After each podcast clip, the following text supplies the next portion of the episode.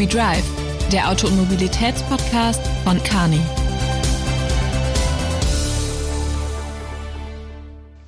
Welcome to another episode of uh, We Drive, the mobility uh, podcast of AT Kearney. Uh, my name is Thomas Luke. I'm a partner in the Munich office, and today I have a very special guest uh, for this occasion. Um, we are speaking about the uh, longest standing CEO of Volvo, right? And uh, he also just published a book uh, called Character is Destiny. And there are uh, people who you might have heard of, like Henry Kissinger, David but also the former prime minister of Sweden. And I just cite here one remark here. Uh, Gyllenhammar is always engaging uh, and intelligent, offering an unflinching assessment of international business and US and European politics and democracies under siege. Uh, like it's an author with whom I share many uh, old friendship, and it turns out insightful, amusing, and refreshing directs. And with that, I welcome you, Pehr, to this conversation. Thank you very much. Thank you uh, for uh, for being here. Actually, um, before we go into that, I've also like seen a couple of videos of you in the past, and uh, you you always had your suit on, and there is something we we both have in common because when I always saw you having a suit on and I saw your tie and your tie was perfectly bound. I must give you that compliment because it's something I also pay a lot of attention to. So it was oh, a great pleasure to see that. Thank you very much. And and when it comes to suit and tie, when I visited the, the big biggest plant at Volvo just yeah. when I had arrived, I had my suit. Yeah. And and one of the persons who greeted me said, "You should take your tie off. You should take your tie off." And I said, "No, I won't take my tie off. This is the way I'm dressed." yeah. No. Awesome. Um, I'm actually doing also um, a lot of work on the shop floor. So yes. I'm also going down to the plants of various automotive yeah. OEMs. And yes. uh, I was told actually by my superior, actually during the time, exactly the same. Like I have to take off my suit, I have to take off my tie, and I never liked it because I thought um, they should not be judging me because of my suit. They should not be judging me because of that. Because I'm here to help, and and that should not matter, right? I I totally agree, and I didn't want to have a show for half an hour to go through through a plant exactly. So I was dressed for the day. Absolutely, absolutely. Yeah. And uh, as I said, like I, I, saw you in a couple of videos before, always looked sharp in the suit, and the tie was perfectly bound. I pay a lot of attention to the tie, so it's always yes. double knotted. It's very symmetrical. so yes. I saw that, and I, I was saying like this is and uh, this is something uh, of of great joy. And and uh, nowadays it's the same thing. Like um, now we have, um, of course, uh, working from home. So many people are just wearing a suit and um, and no tie and so on. And I'm always telling my colleagues, also my partner colleagues, if I wear a suit, I'm gonna wear a tie as well. It's always that combination. Yeah, that's right. But but but but we we, we have a lockup here. Yeah. In our house. Okay. Since, Mar- since March. Yeah. Because of the pandemic. Yeah and my wife doesn't want me to have uh, any COVID, yeah. and not her as well, of course. Absolutely. So, so we, we are locked up here. Yeah, yeah, yeah. Stay safe. Stay safe. yes, thank you. Perfect. Okay, um, with one, um, I think um, so many topics. We're going to talk about uh, leadership. We're going to talk about automotive. We're going to talk about Europe. We're going to talk about uh, yourself. Um, Let's start with that. I think um, in your book is a lot of emphasis actually on leadership and uh, what makes a great leader. Maybe you share a little bit uh, in your definition what you think is important as a leader. Well, I think what is important as a leader is, of course, to have uh, close associates with whom you work. And I never see them as friends. I never saw them as wow. friends. Okay. I saw them as professionals and wouldn't have, you know, uh, too much intimacy with them, which, which many chief executives have with, with, with their closest associates. Absolutely. And um, I look at their professionalism and their competence and not their character. But their character has to be good if there is any competence to be counted on. So the the biggest the biggest relationship I've had is with blue collar workers because they're honest, they're straight, they are not like white collar people, a bit, you know, affected and uh, uh, politics. Yep, it becomes politics all the time. But with the blue collar workers, never. I also saw that that that was is, straight. Yeah, that this is something you enjoyed actually. Did a lot actually. The honest opinion from the blue collar workers. Yes. And yes. you you also always took care of them. In I, I clearly remember like the example of how you modernized and revolutionized like the work actually on the shop floor in order to make it more meaningful for them. Yes. Yeah. So, and I also heard uh, uh, leadership. Leadership uh, is about listening and also the dialogue. So, really being able to understand where the other person is coming from, what the rationale yes. is. That's yes. something of great, great importance, right? Yes, not only great importance. You're absolutely right. But from the start at Volvo, I talked both to the blue collar workers and then also had a council where they were the majority and it was not about hygiene and you know how you how you set up a plant. It was about the real thing, their work, and how we could achieve more. I think nowadays, I think you all know that in automotive industry, you're going for rather difficult times, right? And uh, yes, and there's a lot of conflict between actually the labor unions and the OEM leaderships and so on. It must like really saddened you actually to see that as well, right? Yes, yes. Yeah and particularly in the United States. The United States compared to Europe is a big difference. Because in the United States, they fire people all the yeah. time. Yeah. And, and let them just go and, and have their own fate and, and, and, and, and, and what they're doing. And uh, I don't like that. But, but I was the opposite. I was the opposite because I cared for them. Yeah. Uh, also, what I, I found like um, uh, integrity and and we later on talk a little bit about how to hold this up but i i would like uh, to add actually one uh, one characteristics which i saw in your leadership which is um, the thing of um, creativity right yes. particularly i think uh, when we talk about your um, your vision about volvo and the cooperation with norway or Volvo yes. with Renault, right? It's it's um it struck me that this is also something about your creativity to form and envision these kind of like opportunities. Hmm. Well, thank you. No, I, I I I was always keen to use opportunities where I thought that it was the real thing and not fake, and uh, should be genuine, and yeah. should be a real real uh, coordination between the with the, with the parties. How did you come up with these ideas? Like these kind of big visions, these kind of bold moves, we would say nowadays, right? How did yeah. that happen? I don't know, but but that, that that's that's the person I am. That's the person I am, and and and the more I deal with people, both politicians and and and the labor force, the more I get ideas and enthusiasm. Good to hear. Good to hear. Yeah, and uh, with that, actually, uh, there is coming also the part where, where both of these deals actually or these kind of opportunities fell through and it must have been like really um, a tough time i re- read in your book you mentioned a couple of times i quote i was done uh, i had lost faith in sweden right so it must have been a really difficult time where you felt all your commitment and all your uh, vision um, was not supported enough in order to make this work, right? No, that's absolutely right. And it was not supported enough because I had a very bad uh, relationship with another big group in Sweden, the yeah. Wallenberg. Yeah, I read about and, it. And, and, and, I think that you, you've read about it and see, seen that the head of the Wallenberg group wanted me to succeed him. Exactly. Exactly. But I and, think that, is mutual respect. It was a respect for your for your work, yes. for your leadership yes. qualities, yes. which made him to ask you for it, right? Yes. Yeah. And um, well, he he he said to me at the time. He said, "You are the one."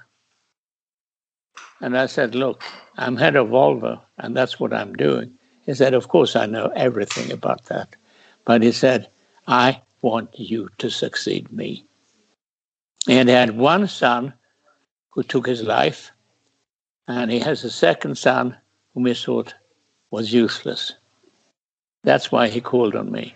Yeah, yeah even though even though actually uh, he played a vital role actually in the opportunity about between Volvo and Norway, where you felt yes. uh, that influence was not very um, um, uh, constructive in that manner. No, but still there was uh, the, that mutual respect actually for yes. your leadership yes. qualities, right? Yeah, yeah, yeah.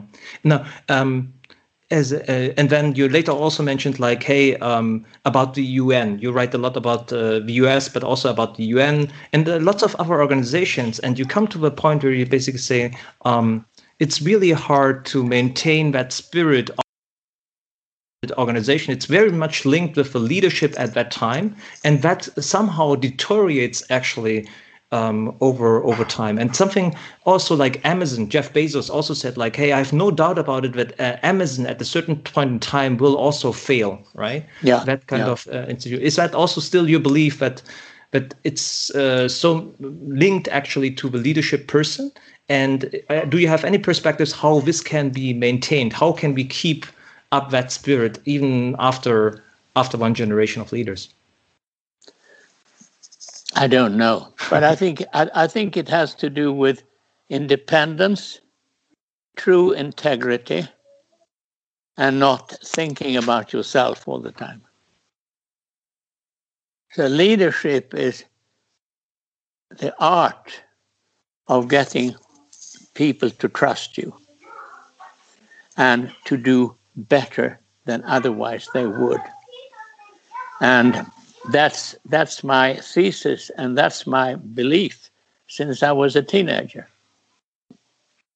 Are you more optimistic about uh, today uh, than than in the past, or are you a little bit worried about the future? Or how do you see that leadership capability in our society actually developing?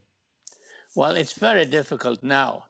Uh, what what is happening with the pandemics, and and and that of course have have, have made people a bit shy and uh, uh, it, it's a terrible pandemic. And still in the United States, it's, it's higher, more, more, more, more victims than Absolutely. ever before. And uh, the only hope now is the vaccine. But, but I'm, I'm quite hopeful, although I'm getting very old. I'm quite hopeful that there is light somewhere. And I'm going to start a new book okay. that. Okay, wonderful, wonderful. Yes. Are, I'm very much looking forward uh, to it. Absolutely. Yeah. Um, let's do a following thing. When your new book comes out, and after I've read it, we we make another uh, conversation about it. I, love to do that. that would be great. That Absolutely, great. very Thank much you. looking forward to it. Yes. Um, yeah, no, I, I think uh, let's talk a little bit about your your your time at Volvo. Um, yeah. Youngest uh, leader um, at Volvo, getting that position, right? Um, yeah uh, very influential and then a long time actually uh, with Volvo and also like innovating um, new work concepts um, at uh, on the shop floor and so on. So Yes. uh, and how do you feel? You you portrayed it a little bit, but how do you feel about Volvo nowadays? Volvo now in the hands of um, Chinese owners um, who have um, innovated a little bit, ramped up the volume. But uh, Yes. what's your feeling about uh, that company, which has uh, played so much uh, tremendous influence actually in your professional life? Well, I was when I left because I'd been there 23 years Yeah. or almost 24 years, which I think is almost the longest stay of, of many chief executives. Absolutely. And uh, uh, I, I handed over to a few of my associates, and they failed me. They failed me because when I left after 23, almost 24 years, yeah. uh, everything was still there, and it was a it, it was a great company. I mean, we had we had aircraft engines, we had spacecraft, we had cars, we had trucks, we had uh, you know also, also heavy equipment, yeah. and uh, we, we also had space space because the, the first Ariane rocket, Yeah. the base Yeah. was was designed by Volvo. Very So it was the one who took it off the ramp. So I, I thought that was quite romantic. yeah, yeah, and, absolutely. And after 20 years, uh, there was uh, the Chancellor of Germany, there was the uh, head of the uh, European Union, yeah. and it was me. Th- those were the three who celebrated the 20th anniversary. Although I was too young to be part of the creation of it, but I was part of the execution. So, so, so that was that, that was quite something. Yeah. And uh, so I was I was very proud of our diversity because all of it had to do with engineering and technology and you know good good spirit. Because there were so many things you could fail with that you had to have good spirit in the whole company Awesome, awesome. So it's a lot. I also uh, actually saw that you uh, tried to diversify in order to um, uh, decrease the risk. So you diversified in many fields, also like in pharmaceutical uh, products, a little bit yes. on the consumer goods side. That was yes. a little bit your strategy to safeguard or to make Volvo also ready for the future, no matter what would have come after you, right? It's that's a little bit the, uh, the vision. Absolutely right, and that was my idea that everything could come or anything could come to an end at some point. And then to be diverse in a fairly diverse but still uh, collected uh, type of, of, of, of engineering, you should have something else as well. And your, your strength was basically based on your engineering uh, capabilities combined with that kind of spirit. So that was like yes. basically the, the, DNA of of Volvo was that kind of um, spirit combined with um, um, high capabilities in engineering, and therefore it was not only about cars at the end. It was the Volvo no. DNA was about like this capability. Yeah, yeah, yeah.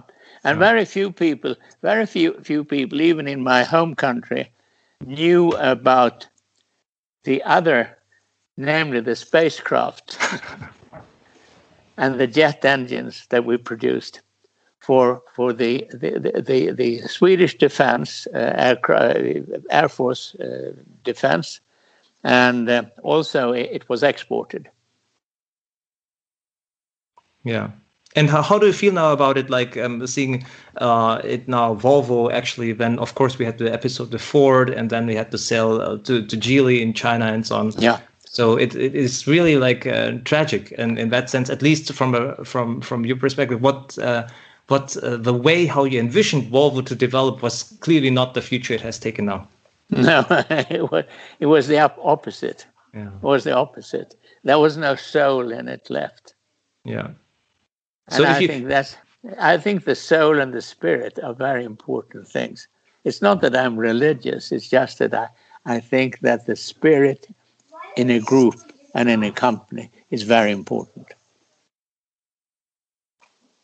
Would you would you um, because um, I also saw a little bit like um, the your straight line actually where you said like hey this is not against I'm I'm I'm against that fundamental principle I am I don't have the support anymore so I move on so I find I, I saw that common theme actually in the book where you said like hey if basically the ground was not supporting you in that and became shaky in terms of beliefs and supports and the principles, you decided rather to search for other grounds, which would would uh, be um, in line with your principles and so on.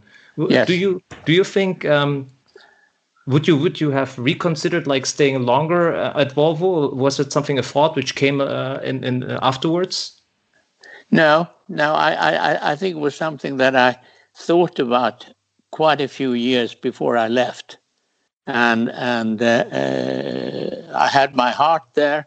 And then when when everything changed uh, after I left, uh, my heart was gone. I understand. I understand. Um, I uh, personally, also in my in my professional life, had a couple of these encounters, and um, I always chose also to to think about and act along principles and uh, yeah. uh, and and if there is something which was against them uh, I could not I could not live with it anymore. I had to do take action. Yeah. I had to end uh, a certain episode and move on. But I also realized actually that it comes from a sort of privilege that you have a choice and that you have also the means to do so. Right. Yeah. I, I, think um, it's um, it's something which uh, which is uh, um, really a privilege if you have the opportunity and um, the means to to take on these routes. Um, but it is um, for many others, it's going to be more difficult in that in that sense. Yes, and not only that, but in my in my case, I refused to ask for a goodbye bonus. Yeah, I, ne- I never had one. I never had one. I just said no immediately. And today, in today's world, you can see the chief executive of a fairly large company Yeah. only stay five years. yeah, Those are the statistics now. And I was there 23 or 24 years. And, and it doesn't, and, and, and if you have a long stay, you can have a couple of generations of product development, which is very important because otherwise, if you only stay five years, which is now the average in the United States and partly in Europe, you, you, you can't stay, you can't last, you can't last for two generations of, of products. yeah. Very true. It's Yeah. also like there's also a difference. I just uh, just pointing it out. It's not only the difference that nowadays it's only five years, but uh, besides the five years, in most cases they now have the gold handshake, Yes. which you didn't have. Yes, well, well, I, I never asked for it. yeah. I never asked for it.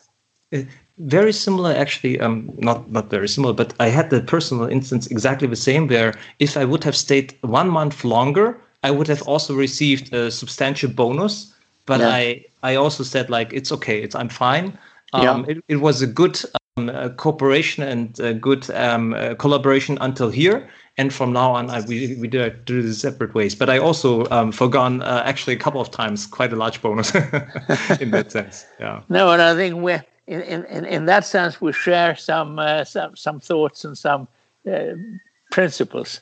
Yeah, yeah, yeah, yeah. But you have to be able to afford it. But uh, I must say, um, over time, like in my in my short career so far, what I clearly observed is, um, it's not so expensive, and you can afford to have integrity and character. You can afford Yeah. it. It's not so expensive as you might think. No, but also I, I think it's less a matter of expensive or not expensive. I think it's a matter of character. Most likely, most likely. Yeah. Absolutely.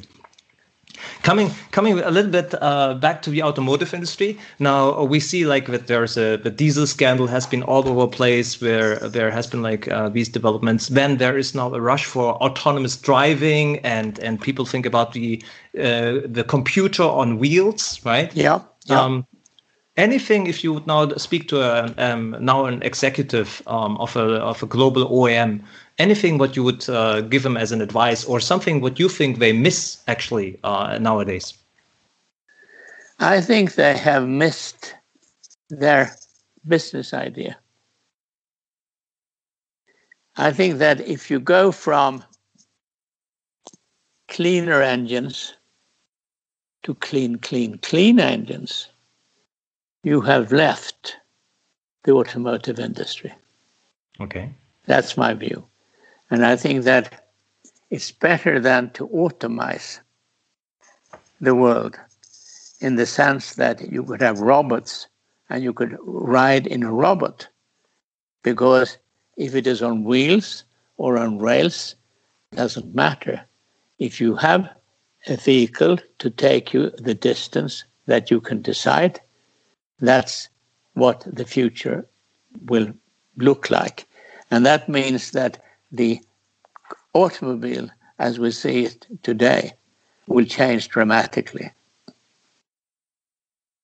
Because you have the whole issue of safety, where Yeah. I was uh, quite a champion of, of, of, of environmental cleanliness Yeah. and, and, and safety.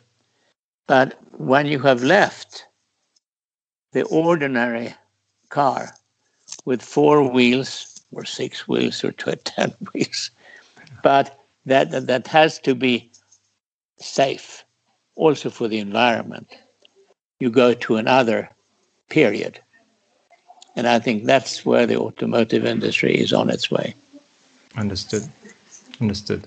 But you're thinking a lot also, and I'm also sometimes asking my question if we look at the shop floor and we see how the shop floor has transformed, then I'm still uh, thinking it has not transformed a lot the last decades. And then I look at the cars and I look uh, look at them and saying like, yeah, I understand that there has been a lot of technology inserted and so on, but it still looks very much like a car decades ago. And I'm just sometimes feeling is that really how we challenge ourselves enough actually um, to think about future mobility right? Why why has there been no no change to the car concept for so many decades? It's it's unbelievable that uh, how come that the inventor of the car like at that time Gottlieb Daimler um, and uh, Carl Benz actually when they invented the car that they had the unique idea of the car and that holds on forever. Uh, that that cannot be the case. I mean there should be like smart people also thinking about real future mobility and the challenge the status quo, really coming up with new mobility concepts in that sense. So um, I'm. I, I, I, I totally agree. I totally agree,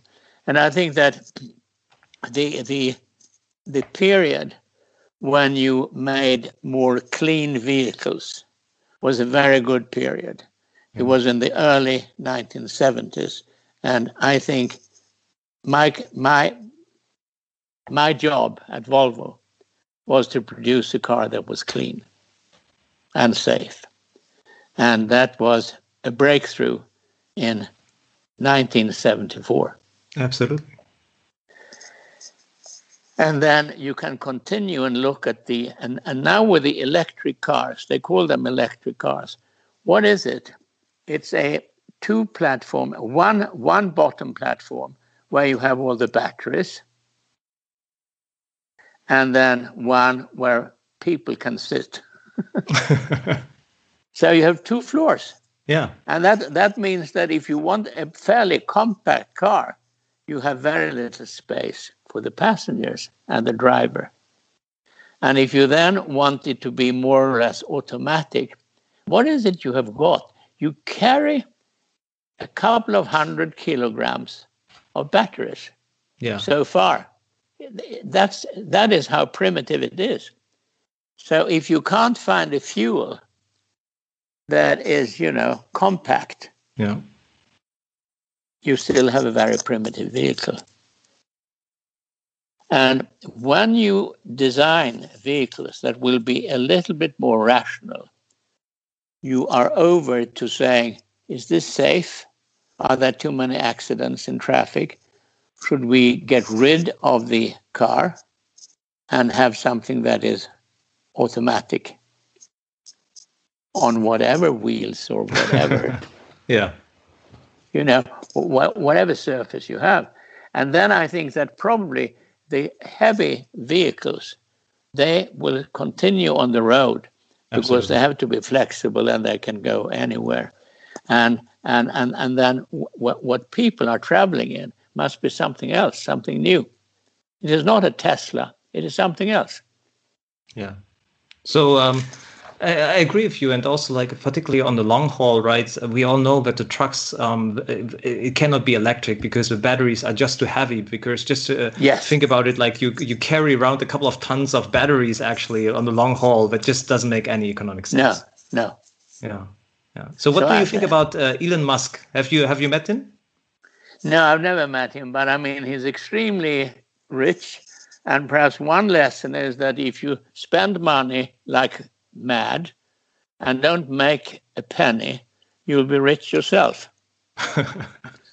that's really that's really what he does. I mean, these vehicles that he started, they are fairly useless because they're very expensive, they're very heavy, and they don't they don't make any money for you. And that they don't make any money for him. So it's amazing that he's so super rich that he is.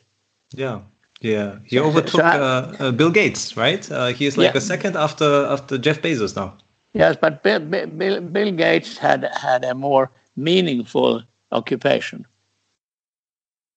I think that the occupation of producing a tesla which they've done now for, for almost eight, ten years, is useless because they are useless, those vehicles.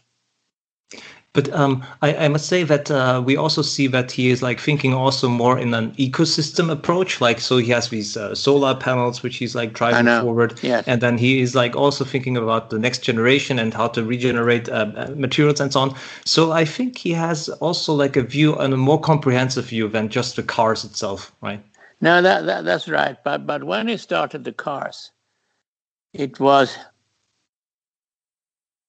Yes, it was electric, and that was the only mystery about that car. Absolutely, because because it's useless. I mean, you spend a lot of money to buy one, and it's not worth it. Yeah. And then you have to have all these batteries. I wonder how often you have to change batteries. and, and, and, they are batteries as old fashioned as, uh, as, uh, as the batteries you had to help your car start or your mm. truck. Absolutely. So I think he's he's he's probably very imaginative and he's very inventive and he has lost an enormous amount of money for the customers that buy those cars. And where is the profit for the industry of Tesla? I can't see any sign of making profit. He you makes to, profit. Yeah, you have to be stock investor. Then you also make your part of money. yeah. Sometimes yeah. uh, uh, it was also in the past. Sometimes with uh, hard operational work, you don't make money. But at the no. stock market, you can make money with a, a couple of clicks. That's absolutely right. yeah. yeah. What, what about the, what about the Chinese? Like, have you have you met any from the Chinese owners from Volvo uh, and uh, talked to them? Is was there an occasion? No, I, I haven't because they, they were not really interested to to uh, contact me. Oh, uh, we, we, we, which I was a bit uh, amazed by. But uh, uh, but when it comes to China, which which is quite interesting that you mentioned. Yeah. I, w- I went to China in 1971. I'd been a couple of months at Volvo and the reason I went to China was that Sweden was the second country in the world who recognized communist China. Number one was the UK. Yeah. UK did it in the spring of 19 uh, of 1971, and Sweden did it through us a couple of months later. Okay. So I was in China in 1971 and I was very well treated. I came after a delegation because I don't want to be in delegations. so I came I came alone and and I was very well treated by the Chinese government. And they said that we have only nine cars in the foreign office, and they are all for uh, important people. And Monsieur Gyllenhammar, we will provide one for you while you are here during a week. And I thought that was rather touching. Absolutely. And then I came back. Then I came back several years in a row during the seventies, and uh, had good relations. Although this still under Mao Zedong. Okay. And and and and his regime. So so uh, it, it was not it was not bright, but it was it was interesting.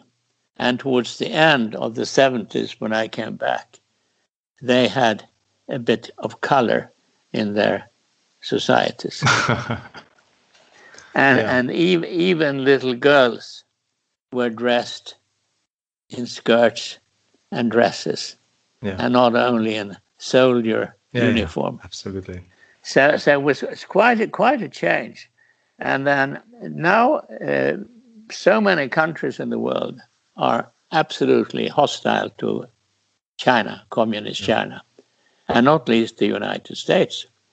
Trump, you know, said goodbye to yeah. China. Yeah. He never said hello, by the way. he only said goodbye yeah. to something where he didn't have a relationship at all. Yeah.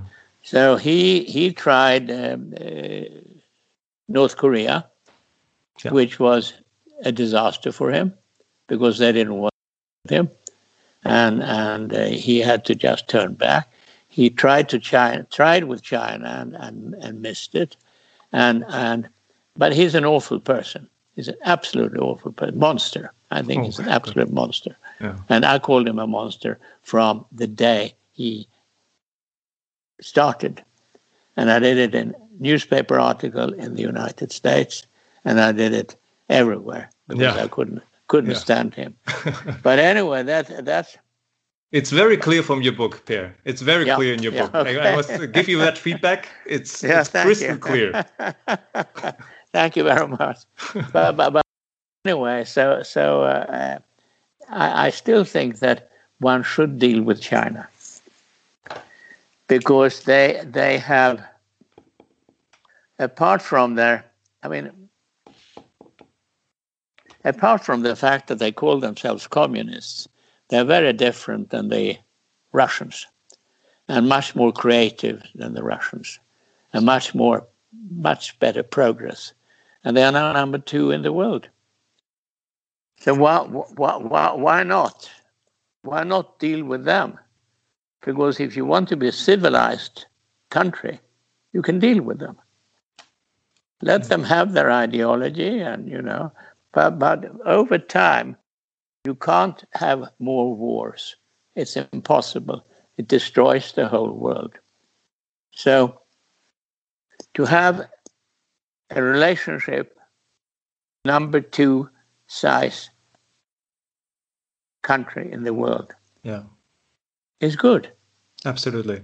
If it is a civilized relationship, you don't have to love one another, but to be with one another and do it peacefully and try to consolidate a relationship is the best, in my opinion. It's also, um, again, you don't have to like each other, but having no. a constructive dialogue is still yeah. better than basically stop conversation, actually. Absolutely. Absolutely. Yeah. And China is now number two in the world. Yeah. When was your last time in China? The last time I was in China was probably in uh, the early 90s. Okay. okay. Yeah. Yeah. Didn't oh. have did, didn't have any business with them, but yeah. but sold Volvos in in China. But absolutely, uh, absolutely. But, uh, that was it. Not not not much more. yeah. No, no. I, I think in automotive, I mean, uh, China is definitely the most important market in terms of like volume, but also in terms of profits. Yeah. Um, also, a lot of development there. Um, yeah. So um, yeah, uh, but it also like um, it, it concerns me that more and more countries, not only the US but also in Europe and so on, uh, they're thinking about uh, yeah, how to stabilize or how to build a position against China and so on. So China is not seen as a, as a, another country, but really like a, as a system competitor in that sense. And um, yeah, there are some some thoughts about like further restrictions and isolations and so on. So um, yeah, I, I, see it with a certain concern because um, I, am also a strong believer actually that you should uh, should stay engaged because with engagement there are these opportunities how to improve. Absolutely, and and they they, they are skilled. They have many skilled uh, parts in, in in China of industries, of of of, of development, of engineering. I mean, they're, they're very diverse and, and, and they now belong to some of these trade organizations. For example, I mean, they, they, they, they, they are still where, where the United States under Trump left the World Organization, both yeah. of hmm. health, that was that, that that they were on, on their way to doing, yeah, and and uh, also on on on relationships. So I think it's very dangerous to say goodbye to China because they're number two in the world. Absolutely. So I think that for reasons of peace and harmony, you have to have links with China. Absolutely. Yeah. You also did it uh, in, in Europe. I, I remember clearly that uh, you called it uh, the European Roundtable with missing links and so on. Um, we had uh, for um, uh, for a couple of months ago or so, we had uh, the opportunity actually to speak with uh, the foreign uh, minister, the, the, former foreign minister of Germany, Joschka Fischer, right? Yes, and, yes. And he clearly said he urged Europe and said like, hey. Um, Europe needs to become stable and stronger and unite again because uh, the US as an ally has left us. There's, um, there's um, um, USA first, America first. So there is obvious no big interest in in, in supporting uh, on a, on a, um, a global scale and um, and within Europe, I mean, we have a Brexit, which you also covered in your book, but then we have also like all the other countries who, who then are basically having corporations with global other countries and so on and so forth. So the unity of um, of Europe, actually, which you also um, worked on and, and supported in the past, is something which is very fragile these days. It is very fragile, and when you when you look at the countries that really are in breach of the rules of the European Union, it, it, it is indeed a crisis when you talk about Poland. Yeah. And when you talk about the other Hungary. Yeah. They're against the whole EU. They they they are sabotage. It's sabotage against the EU. It's... And and and it's difficult, of course, for the for the rest of the or, or, or the big majority to, to to do anything because if they punish the Poles or the Hungarians, yeah. they will be enemies. And if you try to guide them into better manners, that could also be bad. So, so it, it, it, it there, there is a tension, as you say, that is very unpleasant. And yes. do, do they want to go back to the Soviet system, uh. those two countries? Is that what they want to do?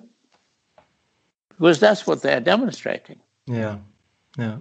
It's it's very sad to see because uh, it's not uh, so many years ago that there has been like particularly in Europe so many wars um, and and so many uh, hardship actually yes. amongst these countries and uh, I think we have forgotten to a certain degree actually the benefits of a strong Europe, and and, and that is really sad to see that that these uh, miserable conditions in the past, which which have been so painful and with so much sacrifice, that all the um, progress which has been achieved actually through the European Union um, is not valued and not appreciated enough uh, no, nowadays. No, it, it is taken for granted, which is very sad.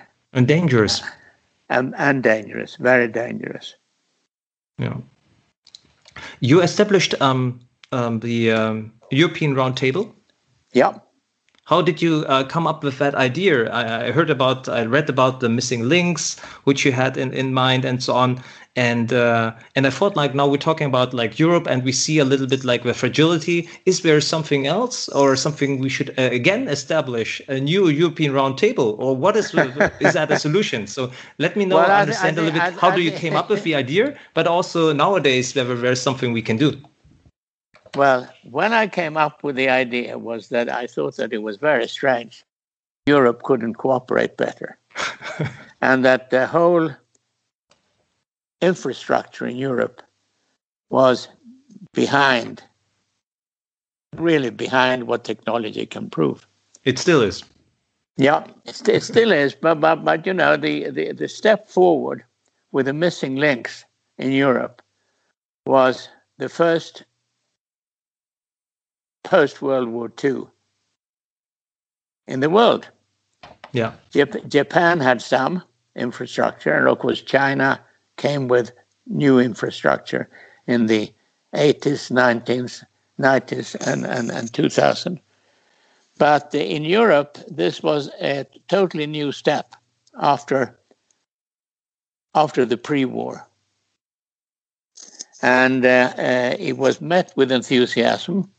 We were 17 companies that created the roundtable yeah. And a couple of them left because they thought that, that it was useless. Yeah. And those were not least the English who said that no, no, no, no, a channel link is not possible. It's been 200 years and no one has done it. And we made it, and they had left. So that was quite interesting. So the road, rail, bridges, tunnels, yeah. that was all done during the first 10 years. It was started and done. And then way into the 2010 and 2020, there are still things being built, tunnels, uh, uh, from from that concept. And and uh, the Roundtable of European Industrialists became then a 50 to 60 people uh, social club, which is what happens around the world all the time. Yeah. I, I read your comments about uh, Davos, World Economic yeah. Forum. I read your comments yeah. there. Uh, yeah. So I'm very, very clear about about your views on, on these social clubs. Know. Yes, yes. There is one social club I will later have to talk about uh, in a second, which uh, I'm very curious about. Um, but um, talking about uh, the Europe at the missing links, I want to share with you, but also in China, they had um, the similar uh, concept and vision. They also said because China is so large, so yes. in order to bring progress uh, it, for the whole nation to rise in their in their um, uh, comp- uh, um, competitiveness and in their social wealth, uh, they said we need to link the country and they are actually heavily invested in infrastructure, in trains, uh, in yeah. public infrastructure, in order to uh, uh, basically pull the whole nation as a whole, basically on a higher level. And yes. uh, nowadays, they did it afterwards. Now with um, with the means of the internet and digitization, again they use it as a mean in order to uh, to develop the whole country. And therefore, they have all these initiatives about like uh, digitalization first. So everything what can be digitized will be digitalized in order to free up capacity, in order to um, uh, try further development. And and that's uh, the, the, strategy which a country has as a whole in order to uh, to to develop further. No, and and I, I think that's great. I also read about it uh, quite a lot, and and I think they are brilliant with their infrastructure. They are absolutely brilliant, and they're probably top of the world. Because if you look at the United States, I mean, it's Stone Age. Most of it, not yeah. not not the not the private stuff. Yeah. You know, buildings because they they have the buildings that are fantastic, and and you know they can build a skyscraper in sure. in, in in eighteen months. Sure. But but the the infrastructure in, in the United States is awful. Yeah. But uh, particularly on the internet, I mean, uh, Asia and China is clearly leading. We have nowadays here, I mean, we're depending on the internet now to talk and so on. We have so many disruptions. The quality is so bad. It's incredible. And in China, everything works. It's like yeah. you're you're in a train uh, like uh, you are speeding with 300 kilometers per hour and you have like uh, 800 megabits of stream you can watch a, movie without any problems. Um, and I, I, really feel that uh, europe has to do uh, something in order to become stronger. So what do we do Pehr? Now no, what do we do with well, europe? well i, I totally what, what, what i think when, when i which i've thought all the time since 1971 okay. That, that that we we need to be closer to china Okay. I realized when I was there, when Sweden recognized China for the first time, yeah. Um, together with England that same year, that they were going to come back. They had Mao, and he was a monster in many ways, but he was also a genius. Mm-hmm.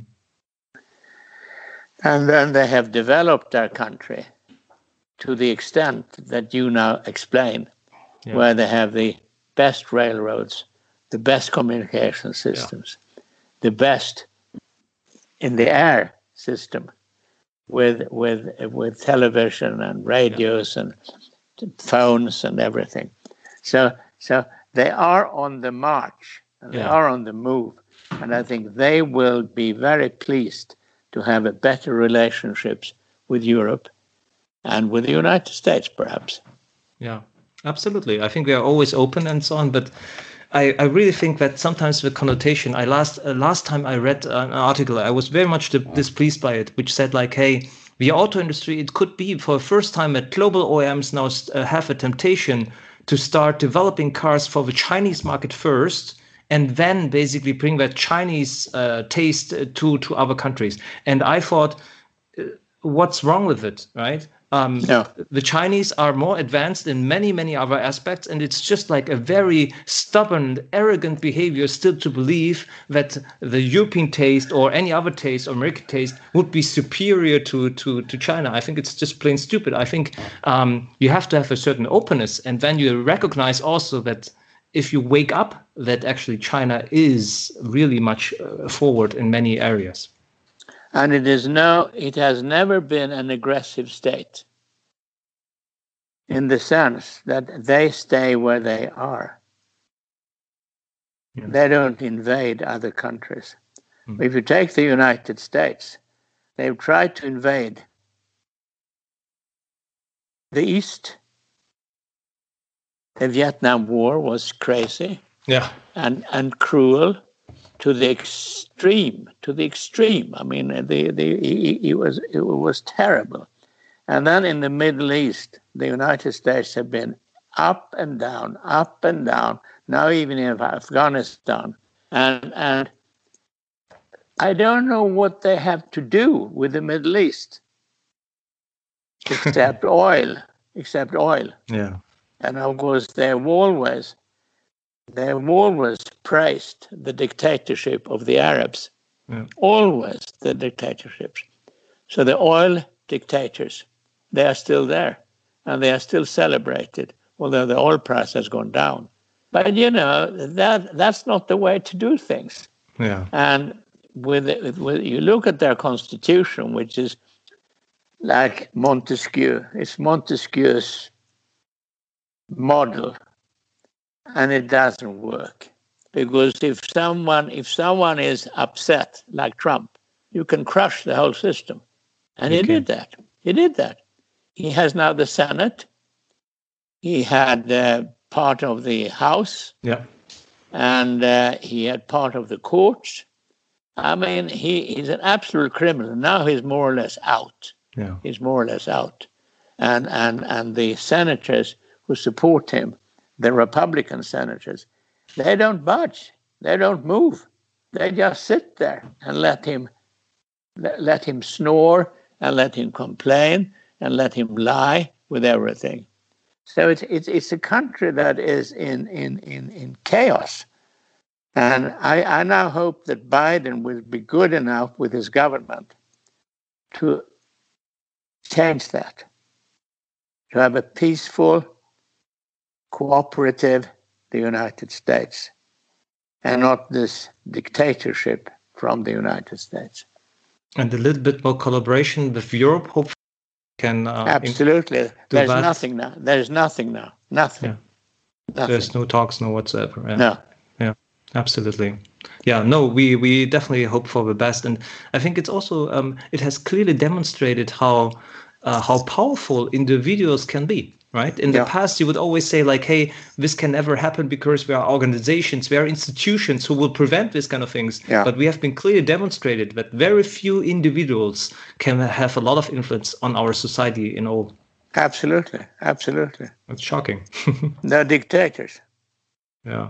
Yeah. Maybe something lighthearted before we uh, move to the last part and uh, a, a couple of personal questions. But I, I heard your um, and read about your your view on the on the, the World Economic Forum. Of course, I heard about the UN where you had like very some um, provocative um, suggestions. I must say. Yeah. Um, but I also heard another. Uh, um, um, club in that sense, which you left after a while, which is uh, called the Bohemian Grove. Though, Yes. so Pehr, tell us because I think many have never heard about it. I personally I read about it and I was astonished, and I, I cannot even imagine myself you with wearing your suit, a tie, and then joining the Bohemian Grove. I cannot picture that. Uh, so help me here to understand what what what was it about. well, the reason that I, I joined the Bohemian Grove was David Rockefeller, Senior, Yeah. the one who passed away a couple of years ago. And he, first of all, I met him very early because he came to Sweden when I had just become chief executive officer. Yeah. And, and I, th- I think that was in my book as well, but in, in, in one of my books. But anyway, we became very good friends. And I was, he asked me to join the Chase Manhattan uh, yeah. advisory board or international advisory board, which had stars on board. And he asked me as the youngest to come in because the, the oldest were probably 70 or more. and, and, and, and I was I was 34. But I said yes, and, and I became very good friend with him, and uh, uh, Henry Ford too was there, and you know all all all all all people that have a symbol, symbolic importance over the world were in Chase Manhattan International Advisory Committee. Yeah. So that's how I, I met David Rockefeller, and he invited me to Bohemian Grove. And I was there three times, and the third time I was fed up. I was so fed up that I said, ne- never again. Yeah. So I didn't say that to him, but I said, I, I think it's too far, and I think it's, it's, it's, it's, too, too American in a strange way. It was like a, a scout camp. Yeah, yeah. You know, they behaved like that. And and then you lived in the trees. Yeah. Because they had the huts in the trees. Yeah. And some of them were extremely modern and beautiful, and uh, with a butler and a head waiter and uh, things like that. Yeah. And, and others were absolutely primitive. and and the beds were primitive because they were it was just wood. yeah yeah. and, and, and a little mattress. But, but I, I thought there was too much of club life and men only. And I can't stand men only. I think it's, it's, not, it's not the right world. And they have too many ideas about themselves. Yeah.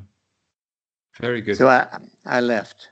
Yeah, yeah. I heard also about the opening ceremonies with olds and all the things on stage, which uh, were all a little bit crazy in that sense. Yeah. I, I, I yeah. Pardon my my my uh, view here. For sure, it's not the correct way how to put it, but uh, it sounded all a little bit strange for. Yeah, it is. It is strange. It started in in in, in the on the west coast of, of, of the United States.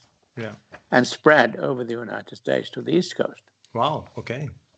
So that was how it grew because he was founded in uh, San Francisco.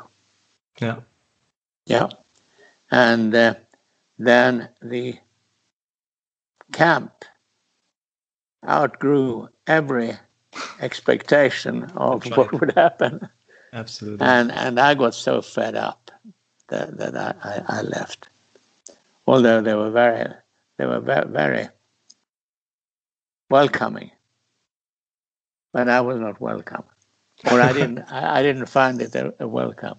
Absolutely. Just bizarre. Just bizarre. But anyway. Yeah, yeah. I think um, many interesting stories. Uh, a lot of them we touched upon today as well, right? Yes. And um, again, uh, here the book uh, from you, um, "Character is Destiny." Uh, it's just been just out a couple of months. I, have now gone through it, and um, we're gonna also do a little bit. Uh, I, I, talked to your assistants. Actually, we I'm gonna buy a couple of books and then like um, uh, give them away in that sense, uh, based on that. Uh, so very much looking forward to to that as well. Um, anything uh, special with that book? Um, why did you why did you write that book? Why is it important to you to to have this book? And and why is it important to you to have another book actually, which we're going to talk about in the next session?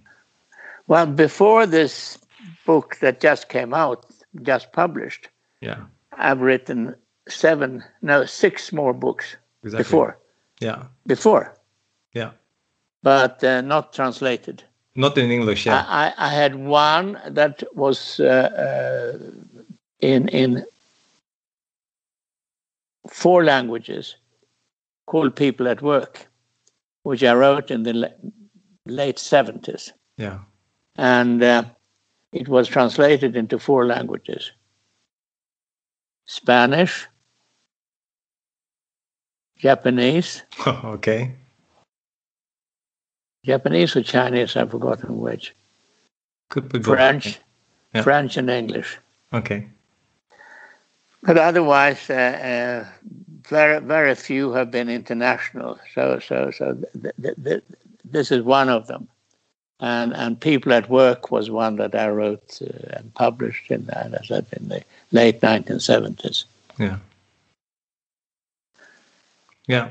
No, wonderful. And uh, it was a great read, and I'm very happy that we had this conversation. I must confirm it has been uh, enjoyable, authentic, and very insightful conversation, Pehr. Very, uh, thank you very much for it. It was a great pleasure. And I'm very much looking forward to many, many more books to come. Thank you very much. And then let me also say that this was a brilliant interview, and I enjoyed it much. Thank you so much, Pehr.